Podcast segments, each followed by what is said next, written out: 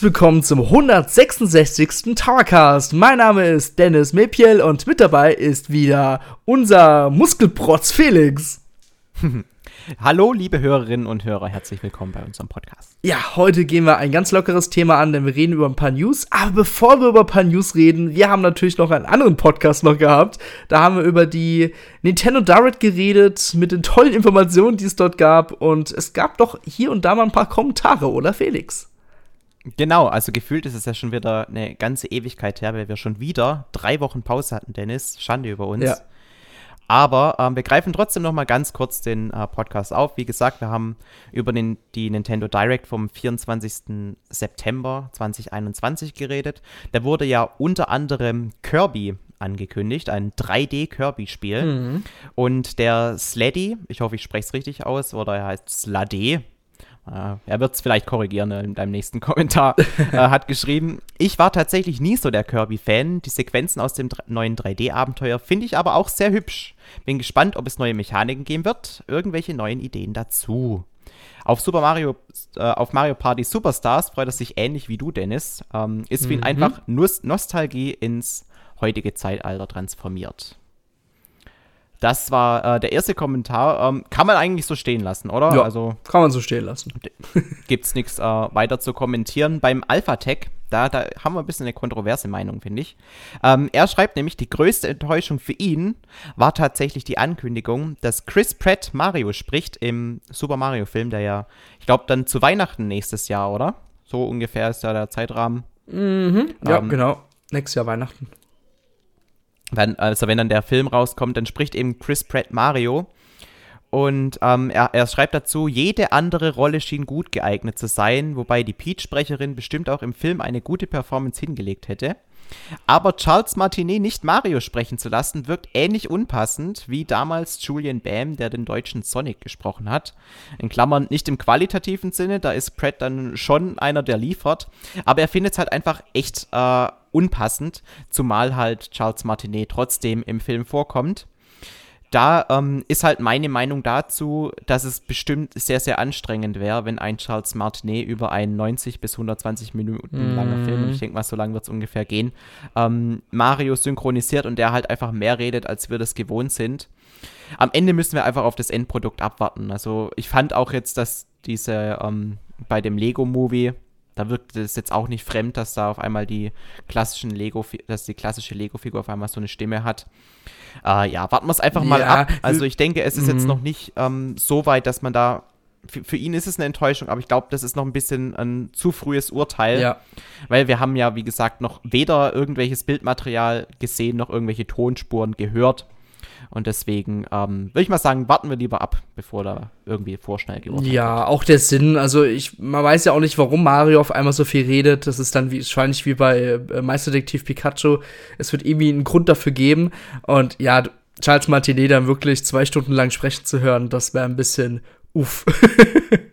Ich könnte mir tatsächlich vorstellen, dass sie das vielleicht auch ähm, witzig aufgreifen und dass dann Mario irgendwann auf ähm, die Charles Martinet-Stimme im Film trifft und dann vielleicht irgendwie so, hey, die Stimme kommt mir doch bekannt vor oder sowas. Also man ja, halt irgendwie so eine kleine Referenz reinbringt. Das könnte ich mir ganz gut vorstellen. Ja. Was aber der Alpha-Tech auch noch ähm, geschrieben hat, ist, dass er ähm, meint, dass Kirby eine absolute Überraschung war. Stimmen wir ja auch zu. Also ich habe tatsächlich auch eher mit einem Donkey Kong gerechnet, als mit einem nochmal weiteren Kirby. Also es war schon mhm. äh, ziemlich überraschend. Genauso wie Bayonetta 3, dass wir das endlich mal gesehen haben. Diese zwei Ankündigungen waren neben dem N64 Online-Service dann seine absoluten Highlights.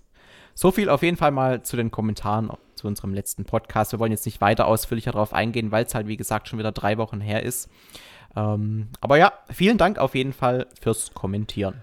Genau, denn wir haben jetzt doch ein relativ noch aktuelles Thema noch zu besprechen. Und zwar ist ja jetzt nun am, lass mich mal kurz nochmal schauen, ist natürlich schon wieder eine ganze Woche her. Am 8. Oktober ist die Nintendo Switch OLED-Konsole gemeinsam mit Metroid Dread erschienen. Und wir haben uns überlegt, wir wollen einfach nochmal ganz kurz über die Nintendo Switch OLED reden. Felix, ich nehme mal an, du hast die Konsole nicht, oder?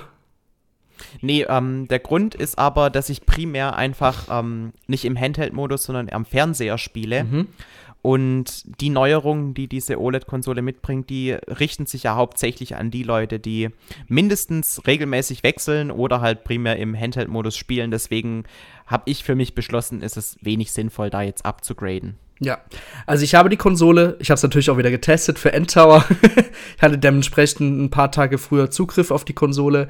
Ähm, um mal einfach ganz kurz nochmal die Features hervorzuheben. Der Bildschirm ist natürlich ein OLED-Bildschirm, der 7 Zoll groß ist. Also wenn man das Ganze mit einer ursprünglichen Nintendo Switch vergleicht, ist natürlich merkt man schon den Unterschied gewaltig. Auch die Qualitätsunterschiede zwischen einem normalen ähm, LCD-Panel oder einem OLED-Panel, ja, ist also brutal. Also ich habe Metroid Dread ein bisschen drauf gespielt, sieht echt überragend aus. Meiner Meinung nach sieht, ist das Spiel, sieht das Spiel sogar wie gemacht auf dem Bildschirm aus. Also brutal, wie sehr gut die Grafik noch besser rüberkommt. Ich habe zum Vergleich das Spiel mal auf meiner alten Nintendo Switch äh, ja, gespielt und uff, boah, der Unterschied ist schon gewaltig. Also da reden wir nicht nur wirklich von also ein besserer Bildschirm, sondern man sieht auch leicht, man, man sieht auch die grafischen Details viel besser und da hat auch Nintendo auch nicht gespart mit dem Bildschirm. Das ähm, ist auch ein Samsung-Bildschirm drin und gerade in dem ähm, Samsung-Bereich sind sie ja, ähm, also gerade Samsung mit den OLED-kleinen Bildchen, sage ich dazu mal, sind sie auch nicht schlecht. Ich glaube sogar Apple nutzt für die iPhones auch ähm, die ganzen Samsung-Bildschirme, also OLED-Samsung-Bildschirme. Ähm, ja, nee, also man merkt, Nintendo hat auch nicht gespart. Es sieht auch super gut aus. Ähm, dann mein Highlight, ich nenne es auch jetzt extra die Highlights.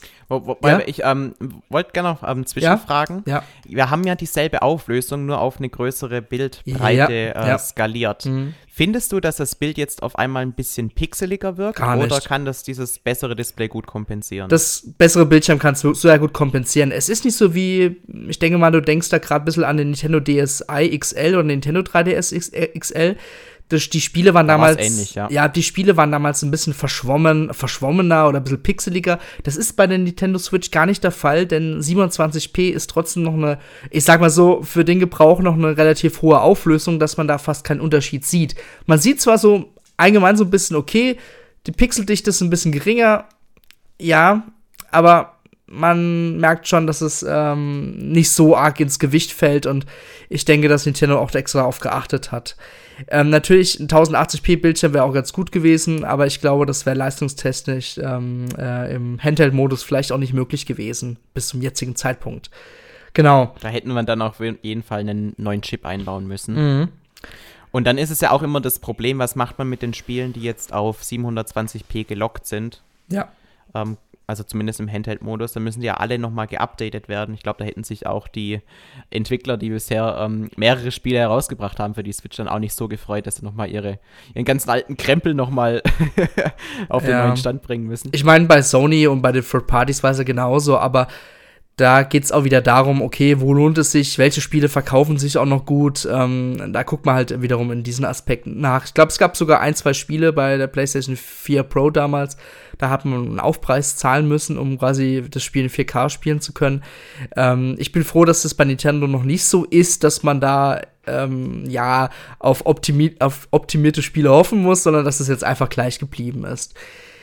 Ein anderes Highlight der Nintendo Switch OLED-Version, muss ich gestehen, ist der Aufsteller. Und der Aufsteller, oh, ist der geil, Felix. Also, ihr müsst euch so vorstellen, das Ganze, ähm, ist, die Rückblende ist in einem so Art Gelenk drin und das ist brutal flexibel einstellbar. Das heißt, ihr könnt wirklich jeden Millimeter einstellen und ihr könnt die Konsole hinstellen und die hält wirklich bombenfest.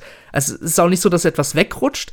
Das, der Aufsteller ist so gut konzipiert und so hätte er wirklich schon 2017 sein müssen, meiner Meinung nach. Also dagegen wirkt der, der alte relativ Aufsteller. schwerfällig, ne? Also ja, ja. Nicht, so, nicht so wackelig, sondern man muss schon ein bisschen Kraft aufwenden, dass man das bewegen kann. Ja, also du Oder? kriegst das wahrscheinlich mit deinem kleinen Finger hin, aber ähm, ich sag mal so. Jetzt übertreib mal. So. also wir, also ja, also der Aufsteller ist wirklich super gut. Hat mich ein bisschen an das Microsoft Surface ein bisschen erinnert. Äh, ein Ticken. Ähm, obwohl dies irgendwie meiner Meinung nach sogar ein bisschen billiger vorkam. Also das war Nintendo Switch, was da verbaut ist. Da hat Nintendo sich mal echt was Gutes überlegt und ich habe auch nicht umsonst in meinem Test geschrieben, dass die Nintendo Switch OLED-Version quasi das Deluxe-Produkt ist von Nintendo, weil es ist, macht wirklich alles besser. Wo ich Würdest du auch sagen, dass die Materialien besser sind als vorher? Ja, auf jeden Fall. Also ich habe es auch noch mal verglichen gehabt. Die ursprüngliche Nintendo Switch hatte eher so ein glattes Plastik gehabt. Jetzt ist es zwar immer noch Plastik, aber es ist eher matt und es fühlt sich einfach viel hochwertiger an. Also ich finde die Materialien, bis auf die Joy-Con, die Joy-Con sind natürlich gleich geblieben. Ähm, mhm. Ja, die fühlen sich super gut an und Ah, ich mag das total. Auch das äh, Display der OLED ähm, äh, äh, des Bildschirms ähm, ist ja auch so aus Glas und das Ganze wirkt natürlich auch schon viel hochwertiger, ne, als statt dieses Kunststoff, sag ich mal, bei der alten Nintendo Switch. Hat es auch Auswirkungen, wie sensitiv der Touchscreen ist? Funktioniert nee. er jetzt so ein bisschen feinfühliger oder sowas? Er funktioniert eigentlich gleich gut, meiner Meinung nach. Also, mhm, Nintendo sagt okay. ja selber, dass eine Schutzfolie drauf wäre. Ich habe selber trotzdem eine eigene Schutzfolie noch drauf gemacht, weil für mich klingt das eher so, wenn die jetzt kaputt geht, muss man das Ganze trotzdem zu Nintendo schicken. Die machen eine neue Schutzfolie drauf. Äh, ich weiß jetzt nicht, ob sie daran sich jetzt so ein bisschen bereichern wollen, sage ich jetzt mal, ne? ähm, das Ganze halt im Service dazu schicken. Aber ich habe eine eigene Schutzfolie drauf gemacht und selbst mit dieser Schutzfolie, sag mal so als Doppelschutz, hat man auch mit dem Touchscreen keinerlei Beeinträchtigungen. Es funktioniert genauso gut.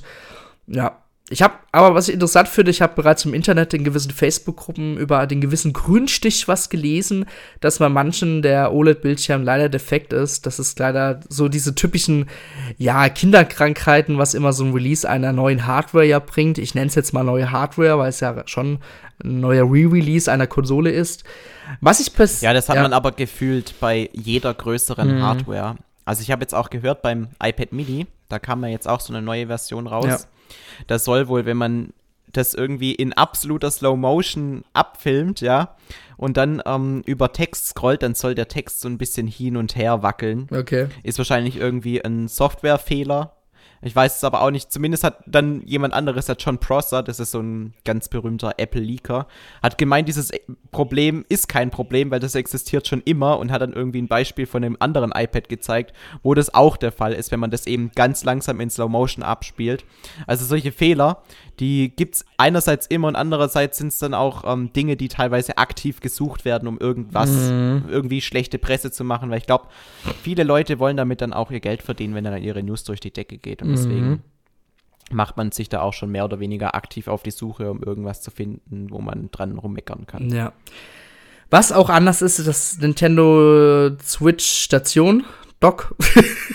das war doppelt gemobbelt, aber die Nintendo Switch-Station, wo ihr eure äh, Nintendo Switch-Konsole reintut, damit ihr am Fernsehen spielen könnt, sieht auch ein bisschen anders aus, fühlt sich auch hier ein bisschen anders an. Die Klappe, die ihr hinten habt, um die Kabel ein bisschen zu verstecken, sage ich dazu mal, ähm, die lässt sich nicht mehr umklappen, sondern ganz abnehmen. Wahrscheinlich hat Nintendo das gemacht, weil es vielleicht im Alltagsgebrauch, sage ich mal, vielleicht so kommt, dass man die Konsole oder die Station eher hinten hat und dadurch das Umklappen kommt man halt schlechter an die Kabel dran. Vielleicht liegt es daran, keine Ahnung. Ich dachte erstmal so, okay, das finde ich schlecht, weil ich finde es halt schön, wenn es noch dran bleibt, quasi, wenn man es umklappen mhm. kann. Aber jetzt in der Praxis hat mich das jetzt weniger gestört und ja, du, man, man, man macht mal die Klappe Wie auf. Oft macht, ja. Ich wollte es gerade sagen, man, man baut sich's einmal auf und dann hat sich die Sache. Also, dass da auch so viele drüber reden. Ich habe mir ja jetzt auch vor diesem Podcast hier tausende von Testberichten und Tests durchgelesen und angeschaut. Ja, also, ähm, dass da jeder drüber redet und dann urteilt, ob das jetzt besser oder schlechter ist. Mein Gott, ich finde, das ist halt Mhm. so nichtig. Man baut es einmal auf und dann hat sich die Sache. Ja. Und solange das Ding zubleibt, wenn man es zumacht, sehe ich überhaupt kein Problem damit, ob das jetzt dran bleibt oder wegfliegt. Ja. Ähm, an sich, die Innenfläche ist jetzt ein bisschen glatter. Ich habe auch das Gefühl, der Schlitz, wo man die Konsole reintut, ist auch ein bisschen größer, denn bei der alten Docking Station gab es das Problem, dass die Konsole ja der Bildschirm zerkratzt ist. Also ich finde, man sieht ganz gut bei meiner ursprünglichen Nintendo Switch am Touchscreen. Ich finde, man sieht schon mittlerweile jetzt über die Jahre die Kratzer da drin. Und ähm, ich bin auch froh, dass ich da auch eine Schutzfolie drauf habe, denn es würde mich jetzt unheimlich ärgern, wenn es auf dem Bildschirm wäre.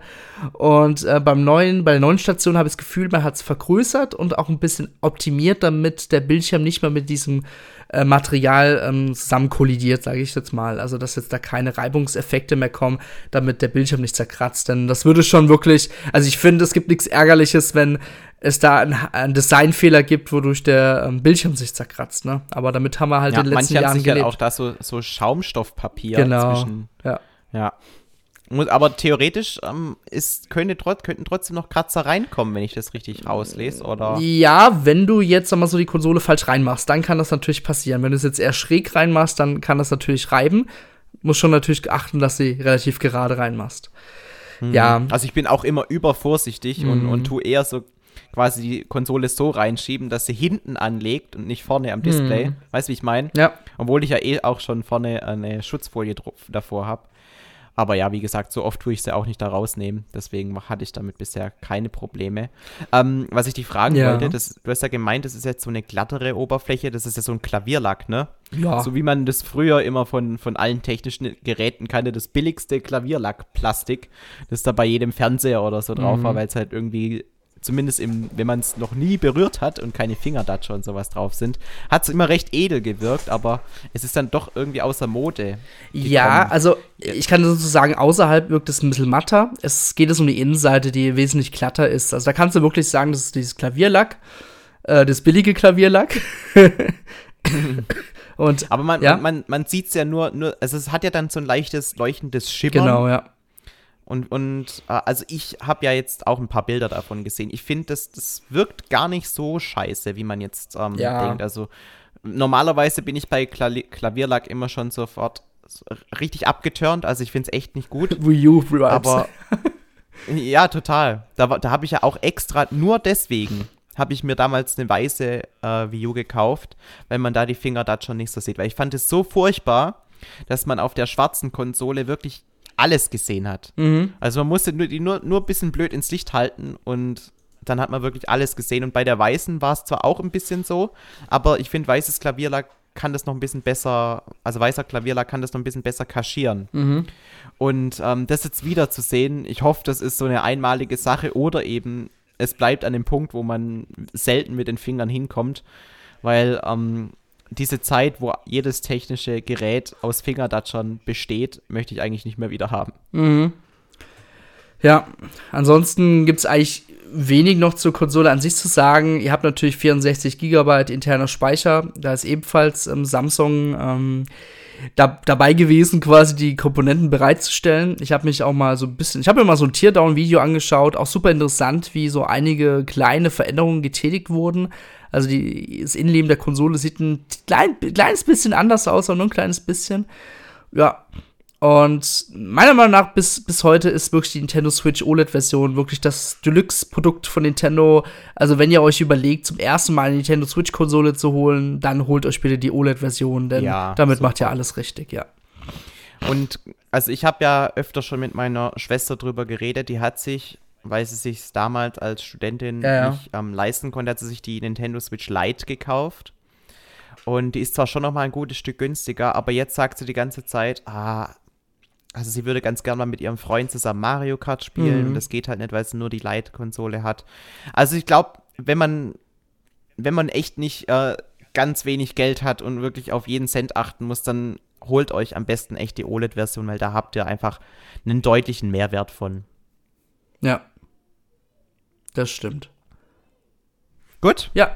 Da haben wir das erste Thema abgehakt, ne? Ja, reden wir noch mal ganz kurz über Metroid Dread. Äh, Felix, du hast es noch gar nicht gespielt, deswegen nehmen wir auch ein bisschen Rücksicht drauf und vielleicht auch an unsere Zuhörer, die vielleicht noch warten, bis sie das Spiel vielleicht zu Weihnachten kriegen oder sich das Spiel vielleicht später mhm. holen, mhm. aus privaten Gründen. So wie bei mir dann. Ja. Richtiges Weihnachtsspiel. Da freue ich, ich freue mich wirklich schon tierisch drauf. Also ich selber muss auch gestehen, ich habe jetzt selber äh, ich kam bis zum zweiten Boss, das sage ich schon mal. Ja, es ist eigentlich gar nicht mal so weit, ähm, würden viele jetzt sagen. Ich durch meine limitierte Zeit würde ich mal sonst sagen, es ist weit. Ähm, ich finde sehr positiv, muss ich gestehen. Bei Metroidvania-Spielen hat mich ja immer genervt. Also, das ist einfach mein Empfinden. Ich habe Hollow Knight durchgespielt, zum Beispiel, und äh, Super Metroid habe ich damals drei Viertel durchgespielt, aber mh, mm, es ist frei gewesen. Also die Spiele sind unglaublich frei. Man musste sich selber merken, okay, wenn ich jetzt dieses Item habe, muss ich an diesem Platz zurückkehren. Und ich bin so einer, ich, ich vergesse das gerne auch mal. Und dann, äh, dann verirre ich mich und dann muss ich dadurch und dadurch. Und dieser Flow, der war damals in diesen ähm, Spielen oder als auch in, oder so wie auch in Hollow Knight nicht so vorhanden, muss ich gestehen. So, und deswegen habe ich auch riesen Respekt vor Metroidvania-Spielen, weil ich da auch immer denke, okay, wow, ich bin da total verloren und ich stelle mich total dumm an bei so Spielen. Das ist mein Grund, warum ich Metroidvania spiele, größtenteils höchstens einmal im Jahr überhaupt spiele oder wenn überhaupt. mhm. Und Metroid Dread habe ich gestartet und ich bin wirklich super duper erstaunt, ja, wie geil der Flow in diesem Spiel ist. Ähm, das Spiel ist schon sehr linear, muss man gestehen, ja. Also wenn ihr, angenommen, ihr kommt zu Punkt A und ihr kriegt was, aber Nintendo stellt euch ähm, ein Hindernis dar. Das heißt, ihr könnt gar nicht mehr zurückkommen, sondern ihr müsst dieses neue Item für die weitere Passage verwenden. Und dadurch entsteht halt einfach dieses etwas doch linearere Gameplay. Also es ist, es ist zwar immer noch Metroidvania und es gibt auch Momente, da irrt er in einem gewissen Bereich auch rum, aber ihr könnt es euch viel besser merken. Also ihr, ihr kehrt nicht an wirklich unmöglichen Stellen zurück, sondern ihr wisst ganz genau, okay, ich muss jetzt mit dem neuen Item dahin gehen. Natürlich gibt es hier und da mal manchmal Stellen, wo es so unsichtbare Böden oder Wände gibt, sage ich mal, wo man auf gut Glück mal ein bisschen draufbolzen muss, um weiterzukommen. Ja, das gibt's auch noch, aber nicht mehr so stark und auch nicht mehr so ultra versteckt, sondern es ist schon ein bisschen offensichtlicher und man kriegt auch Hinweise im Spiel. So, das ist wirklich so ganz grob gesagt, dass ich jetzt sage, okay, Metroidvania hat jetzt für mich schon diesen Eindruck, da ist äh, Metroid Dread, hat jetzt schon diesen Eindruck, dass ich sagen kann, okay, es ist wirklich eins der besten Metroidvania-Spiele, die ich bis jetzt gespielt habe, weil es macht schon Bock, ja. Und diese Emmys, diese Feinde, sage ich mal, die, mhm. die haben halt, jedes dieser Emmys hat halt verschiedene, ähm, ja, ich sag mal so, Muster, die man erkennen muss, um sich zu wehren. Ich will jetzt auch nicht so viel vorwegnehmen, auch gerade wegen dir, Felix. Ähm, ich muss aber auch sagen, die, die, die, die Dinger, die sind, also die werden immer schwerer und ähm, auch stellenweise echt unfair, dass man versucht, wirklich nur noch vor diesen Dingern zu fliehen, sich zu verstecken oder überhaupt gar keine Geräusche zu entwickeln. Ja, das ist schon ich muss sagen, das hätte man vielleicht noch ein bisschen anders machen können, weil ich finde es stellenweise auch sehr unfair. Also wenn ich jetzt mir überlege, jetzt ein, ein, Spieler, der jetzt halt nicht so diese Erfahrung hat, der fühlt sich darin dann vielleicht auch sehr stark verloren. Ähm, ja, aber Metroid Dread, wie gesagt, oh, es macht schon Bock und ich versuche irgendwie, wenn ich mal dazu komme zu spielen, jede Sekunde wirklich zu genießen. Ja, also das Spiel, das lebt wirklich von seinem linearen Flow, aber ah, es macht schon Bock, ja. Okay. Ja, freut mich auf jeden Fall. Ähm, ich wollte dich noch fragen, ja. weil ich habe da jetzt, ähm, auch dazu habe ich natürlich ähm, die ein oder andere News und sowas drüber gelesen. Manche sagen, das Spiel sei super schwer und die anderen sagen, das Spiel sei super leicht. Wo ist denn jetzt die Wahrheit? also super schwer, denke ich mal, dass die Leute wirklich die Begegnung mit den Emmys meinen. Denn das wirklich da ein Muster zu erkennen, ich glaube, ich bin gefühlt schon 50 Tode gestorben, ja.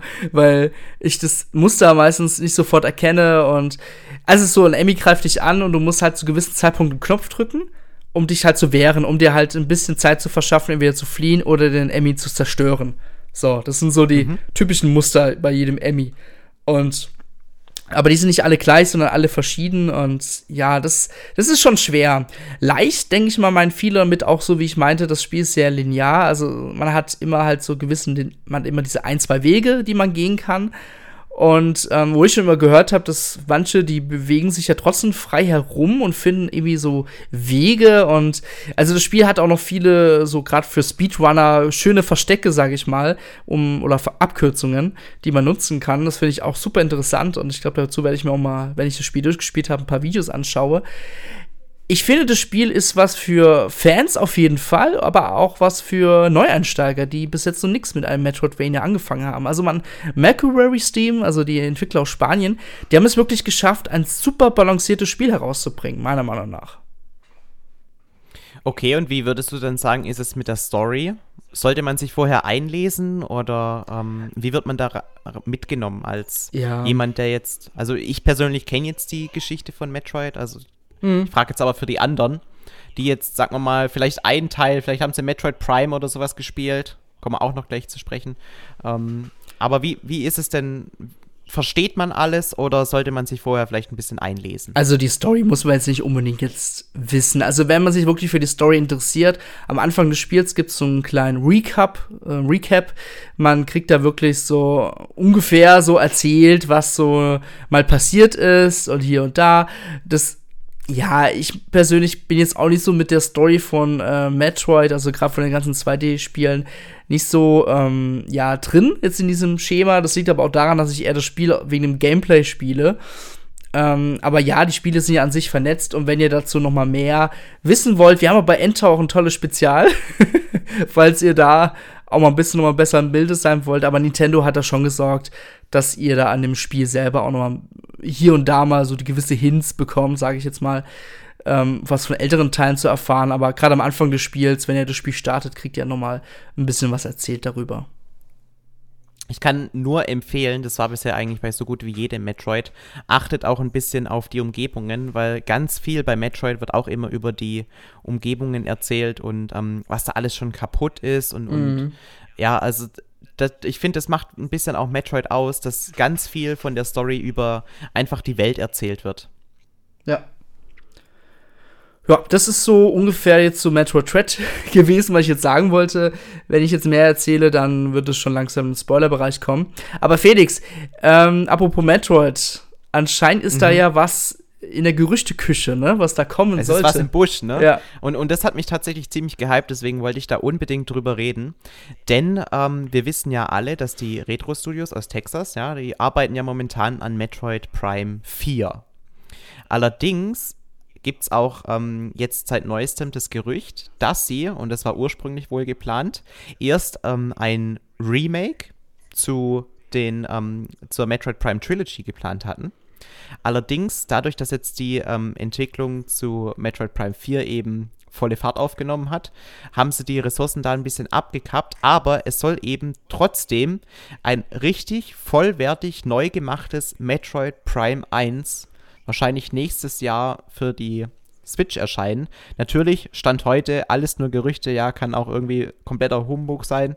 Aber ich bin ein riesiger Fan vom allerersten Metroid Prime Teil, der damals auf dem GameCube und dann später nochmal auf der Wii erschienen ist.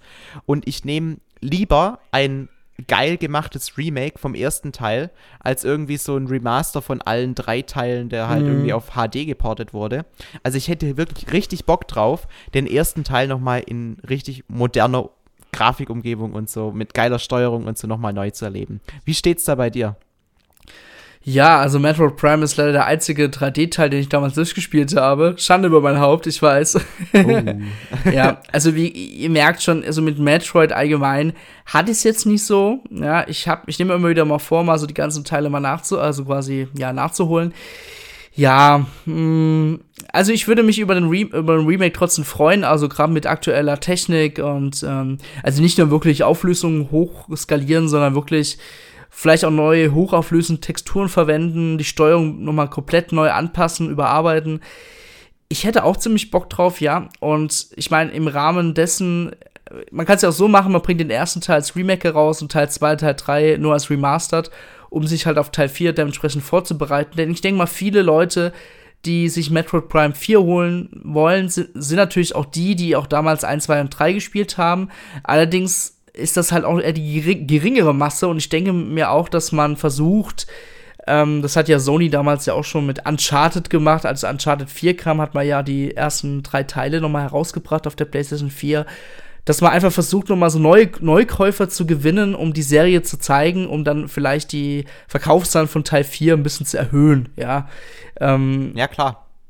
Da geht es einfach darum, ja. auch die, ähm, dieses Franchise so ein bisschen wieder zum Leben zu erwecken. Ja. Aber ich finde, das, das scheint jetzt auch ganz gut mit Metroid Dread geklappt zu haben, weil wenn man das jetzt so aus der, aus der News-Welt ähm, mitbekommt, dann, dann hat Metroid Dread sich nicht nur richtig gut verkauft für Metroid-Verhältnisse, sondern tatsächlich auch noch die Verkaufszahlen von anderen Metroid-Spielen mhm. angekurbelt.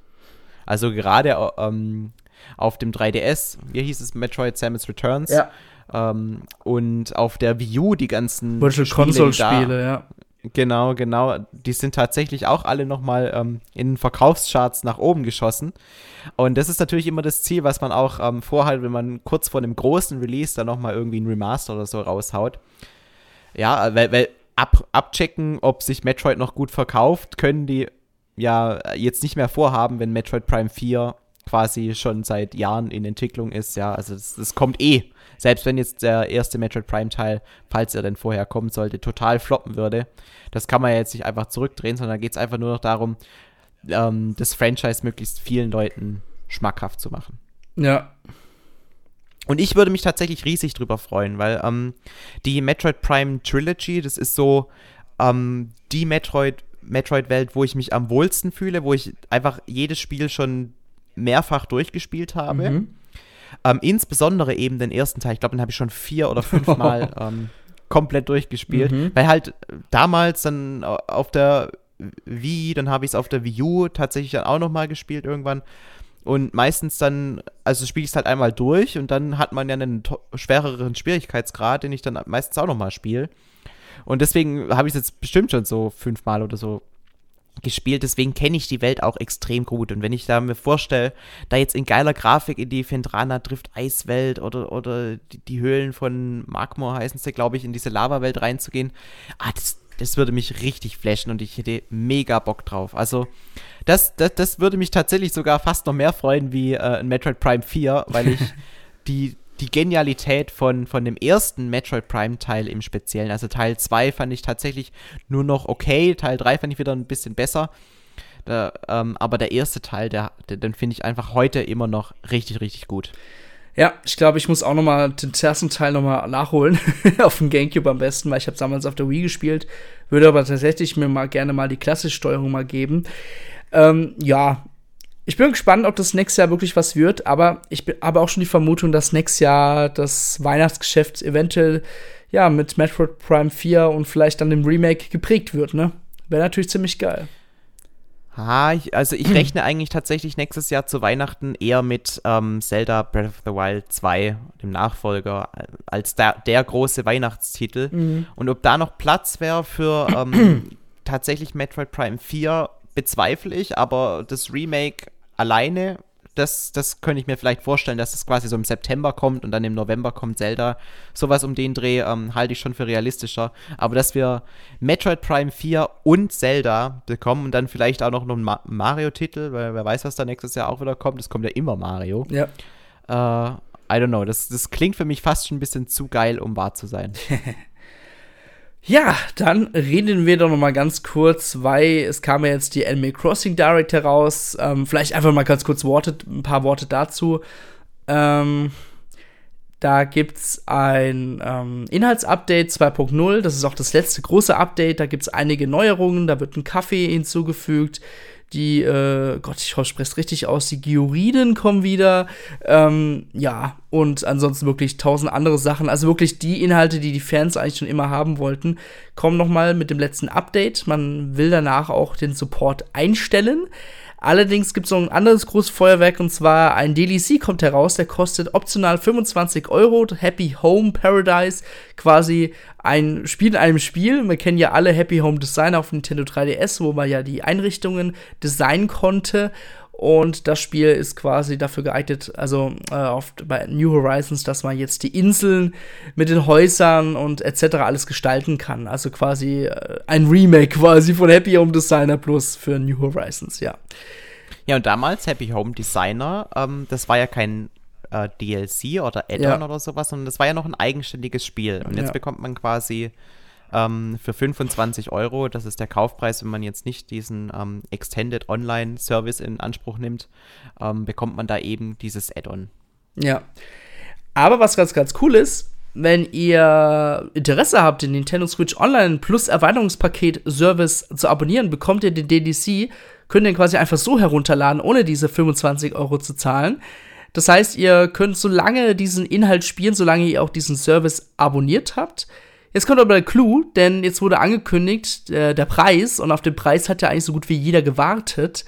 Ähm, der Service soll ja nächste Woche, oder ich glaube übernächste Woche, irgendwie so um den Dreh, soll er online gehen, also Ende Oktober.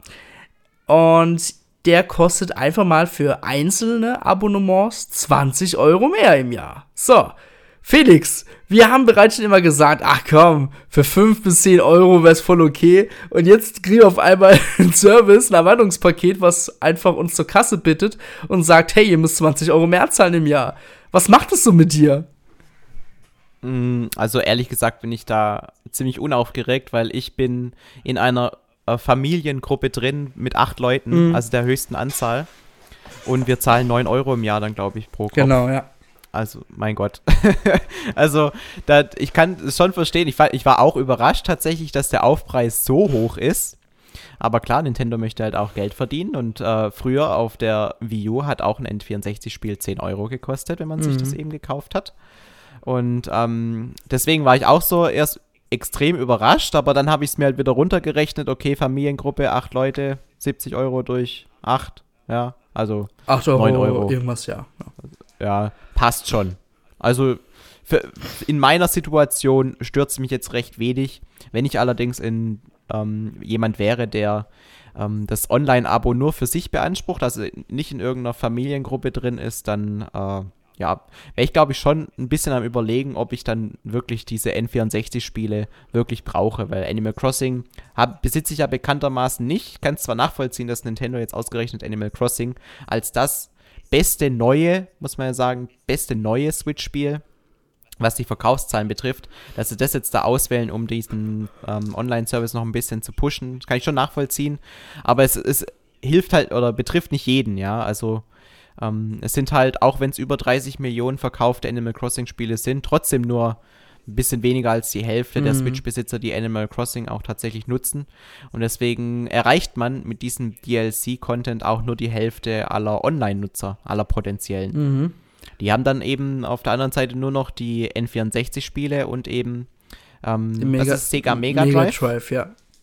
Ja, ähm, genau. Und ja, deswegen, also von, von Animal Crossing prof profitiere ich nicht, aber dadurch, dass ich eben eh nur 9 Euro dafür zahle, äh, ja, das könnte, denke ich, kann ich mir noch leisten. Ja, also meine Meinung könnt ihr könnt ihr im aktuellen Kommentarvideo, was ich veröffentlicht habe, anschauen oder anhören. Ähm, aber nochmal ganz kurz einfach bei mir die kurze Zusammenfassung.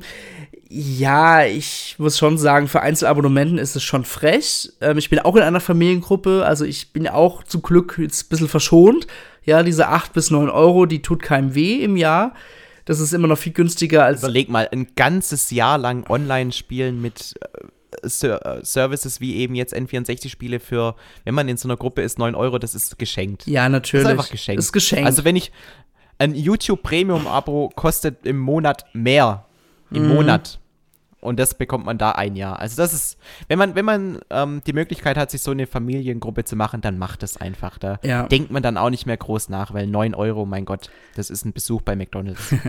ich muss aber zugeben, für die Einzel, also für die Abonnementen, die halt dieses Einzelabonnement haben, also ich muss schon sagen, ich finde es krass von Nintendo, dass sie, die haben ja versucht, über je, jedes Jahr im September die ähm, Basic-Abonnementen, sage ich jetzt mal, also die nur dieses Basic-Paket abonniert haben, zu überzeugen, warum sie weiter verlängern sollen. Und die, dieses Jahr haben wir jetzt einen Fall gehabt, es gab, gab eigentlich gar nicht mal gar keinen Grund, außer zu sagen, ihr kriegt mehr, wenn ihr 20 Euro mehr zahlt. Und boah, das finde ich schon ein bisschen krass, weil ähm, ja, weil ich hätte mir ja, weißt du, hätte man jetzt neben den GameCube, Mega Drive noch Game Boy und Game Boy Advance Spiel noch dazu gepackt, dann hätte das Ganze auch ganz anders ausgesehen. Da hätte ich gesagt, okay, ja, voll gerechtfertigt, ja, kein Problem, ja. Ähm, durch den Animal Crossing DDC sprichst du halt relativ wenige Leute an, die halt auch drauf Bock haben. Also ich persönlich habe keinen Bock drauf, ja, da falle ich schon mal raus und dann wird das Angebot natürlich auch schon mager. So, bei Megatroid-Spielen ja, habe ich auch sagen, ich habe ich hab eine Sega Collections auf der Nintendo Switch, auch mit Megatroid-Spielen. Ja, da falle ich auch raus, weil die Collections habe ich auch und die ist sogar noch wesentlich umfangreicher meines Wissens. Ähm, ich würde so, ich muss auch sagen, ich finde mittlerweile das Prinzip mit den ganzen ähm, ja, Abonnements mit diesen alten Spielen ziemlich fragwürdig, weil ich würde mir wenigstens wünschen, wenn Nintendo sagen würde, hey, okay, wenn ihr Online-Play haben wollt, plus ähm, Speichercloud, ähm, dann zahlt ihr 10 Euro im Jahr, voll okay. Und ja, man kann das mit dem Abonnement zu den Spielen immer noch ähm, optional anbieten, aber ich würde mir dann doch eher wieder eine Virtual Console wünschen, muss ich gestehen. Ja, klar, Nintendo würde damit noch mehr Geld machen, weil sie einfach ein Nintendo 64-Spiel wieder für 10 Euro verkaufen würden. Aber ah, ich weiß nicht, also ich mag einfach dieses Gefühl, eher etwas wirklich zu besitzen, anstatt nur zu leihen. Ja, man leiht es ja eigentlich ja auch nur, ne? Man hat's ja nicht. Und das ist ein bisschen, ach, ich, ich, bin, ich bin ja sowieso kein großer Fan von den ganzen Abos heutzutage. Und dass Nintendo da halt so mitschwimmt, gerade bei diesen älteren Spielen, finde ich sehr schade. Und ich kann den ganzen Frust bei den Leuten verstehen, die sagen, okay, die Spiele sind veraltet, die sind nicht mehr zeitgerecht ähm, und dafür so viel Geld zu verlangen, Ja, also wenn ihr eine Familiengruppe seid, dann würde ich sagen, ihr seid dumme Meckerer. Aber dass die meisten noch Einzelabonnementen sind, würde mich das auch ärgern. Ja, das muss ich schon gestehen. Und ah, ich finde, ich finde Nintendo ist natürlich auch so ein bisschen im Zwiespalt. Ähm, aber ich finde, man, ich finde, mit 30 Euro einfach psychologisch wäre es besser gewesen als 40 Euro. So. Wie würdest du das denn finden, wenn Nintendo diesen Extended Pass dann zukünftig immer um diese neuen DLCs erweitert, die halt für, für Spiele rauskommen? Angenommen, ja. du könntest jetzt über den DLC, äh, über diese Extended äh, Online-Geschichte auch den DLC von Zelda Breath of the Wild spielen. Ja, das habe ich mal. Wär, wärst du. Das habe ich mir auch schon überlegt. Ja. Warum bietet Nintendo nicht einfach auch die ganzen DLCs, die sie veröffentlicht haben, wie zum Beispiel jetzt so Harry Warriors Seit der Verheerung, ähm, den Season Pass, warum bieten sie nicht einfach die ganzen Season Pass oder DLC-Dinger nicht da an? Ich meine, dann würde ich auch sagen, okay, dann sind die 40 Euro auch gerechtfertigt. Dass man jetzt, ich habe ja das Gefühl, jetzt hat man halt Animal Crossing dazu gepackt und dann war es das auch schon wieder. Man wird wahrscheinlich auch nichts mehr Neues dann innerhalb von den nächsten zwölf Monaten dazu packen. So der Tetris 99-Effekt. Ja. Oder? Weil da kam ja, genau. jeder hat halt gedacht, boah geil, Nintendo stellt auch exklusive Spiele vor, aber ja. das war halt auch das Einzige. Genau. Man muss zwar dazu sagen, die haben immer, wenn irgendwie ein neues, größeres Spiel rauskommt, haben sie einen neuen Hintergrund, eine neue Musik und mhm. so, ist ja ganz nett. Aber außer Tetris 99 kam halt nicht mehr viel. Genau. Das finde ich ja auch schade. Ich hätte ja mir auch gewünscht, ähm, oder dass man versucht, keine Ahnung, für Mario Golf oder Mario Tennis gibt es halt für Mitglieder von Nintendo Switch Online halt einen exklusiven Charakter. Weil es ist so Methoden, dass um halt Beweggründe zu finden, das Teil zu abonnieren, ja. Und aber meiner Meinung nach wird einfach viel zu wenig gemacht in dem Bereich. Ja, also ausbauen und mehr, das geht natürlich immer. Aber ähm, wir sind jetzt hier am Anfang und wissen jetzt erstmal, dass Animal Crossing kommt. Und äh, wer weiß, vielleicht äh, wird ja Nintendo tatsächlich das in Zukunft so handhaben, dass wenn irgendwie mal ein größerer DLC erscheint, dass sie da dann das vielleicht für die Nintendo Extended ja. User oder und, wie heißt es? Ähm, Erweiterungspass Plus? Erweiterungspaket in Deutschen, ja.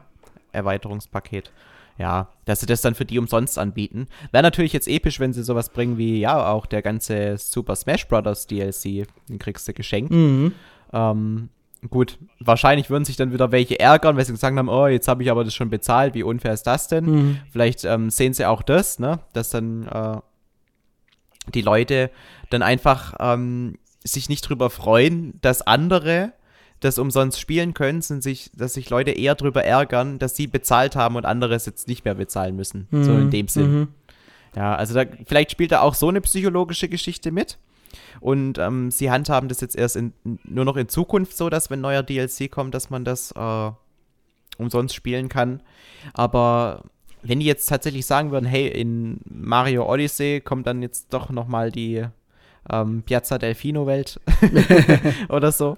Nur als Beispiel. Oder Mario Kart 8 bekommt neue Strecken. Und das gibt es dann für die ähm, Erweiterungspass-Leute umsonst. Das wäre ja schon mal richtig cool. Und dann würde ich es auch verkraften, wenn tatsächlich bei den angekündigten N64-Spielen, wenn es dann damit auch schon enden würde und nicht noch ähm, Benjo Tui oder mhm. Diddy Kong Racing kommen ja. würden. Apropos Nintendo 64-Spiele, wir wollen ja langsam jetzt mit dem Towercast kurz zum Ende kommen, aber wir haben jetzt schon bereits einen Plan, was wir als nächstes Towercast-Thema machen wollen. Und zwar, wir wollen gerne über die Nintendo 64-Spiele reden, die unbedingt noch in diesen Nintendo Switch Online Plus Erweiterungspaket ähm, Service reinkommen soll. Ich hasse diesen Namen. wir nennen es einfach jetzt in Zukunft Erweiterungspaket. Also wir wollen darüber reden, welche Spiele wir uns vom Nintendo 64 für das Erweiterungspaket wünschen. Und ihr könnt gerne im Kommentarbereich eure Wünsche niederschreiben. Wir würden sie auch dann dementsprechend erwähnen. Genau. Und das haben wir für das 167. für die 167. Ausgabe uns überlegt. Ja. Genau. Oder ähm, was wir auch machen könnten, ist, ähm, dass wir quasi generell unsere zehn liebsten N64-Spiele ranken das dann wäre wär vielleicht ganz cool, weil Leute, die jetzt ähm, noch nicht auf dem N64 irgendwelche Spiele gespielt haben und sich Inspiration suchen, mhm. die, was sie vielleicht ähm, über diesen Erweiterungspass dann spielen könnten, dann äh, würden wir quasi, je nachdem, ob ihr das wollt oder nicht, äh, und das müssen wir auch selber jetzt noch entscheiden, ähm, könnten wir es ja so machen, dass jeder, dass wir zusammen eine Top 10 der coolsten N64-Spiele erstellen und das dann erstmal völlig unabhängig davon machen, mhm. ob sie auf der im N64-Erweiterungspass drin sind oder nicht. Und diesen Prozess dahin, ähm, dieser, diese Top 10 zu erstellen, das wäre dann quasi das Konzept für den, für den Podcast. Ähm, weil dann hättet ihr direkt auch eine Inspiration, was ihr denn so als erstes spielen könntet.